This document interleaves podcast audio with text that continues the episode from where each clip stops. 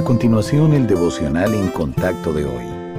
La lectura bíblica de hoy comienza en el primer versículo de Eclesiastés, capítulo 2. Dije yo en mi corazón, ven ahora, te probaré con alegría y gozarás de bienes. Mas he aquí esto también era vanidad.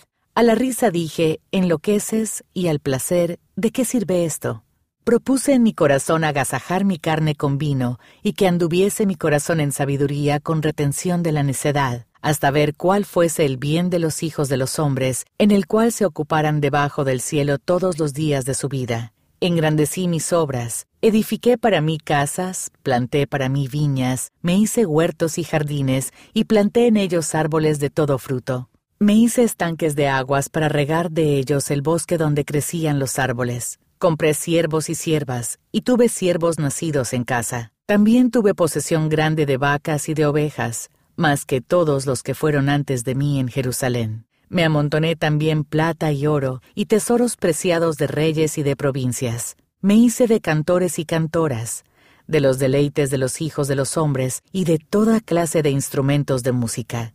Y fui engrandecido y aumentado más que todos los que fueron antes de mí en Jerusalén. A más de esto, conservé conmigo mi sabiduría no negué a mis ojos ninguna cosa que desearan, ni aparté mi corazón de placer alguno, porque mi corazón gozó de todo mi trabajo, y esta fue mi parte de toda mi faena. Miré yo luego todas las obras que habían hecho mis manos, y el trabajo que tomé para hacerlas, y he aquí, todo era vanidad y aflicción de espíritu, y sin provecho debajo del sol. Muchas personas parecen felices y seguras de sí mismas, pero en el fondo se sienten vacías. A pesar de sus intentos por llenar sus vidas con placeres, trabajo y logros impresionantes, todo es vanidad. Han buscado la realización personal y alcanzar sus metas, pero al final ha sido tan inútil como tratar de atrapar el viento. Hay una buena razón por la que la vida puede sentirse vacía. Dios nos creó con un anhelo interno, uno que solo Él puede satisfacer. No podemos estar satisfechos hasta que nos acerquemos al Señor en arrepentimiento y fe en Jesucristo. Al llegar a conocer y comprender el amor del Hijo de Dios, seremos llenos de toda su plenitud. Sin embargo, si eso es cierto, ¿por qué los creyentes a veces nos sentimos vacíos?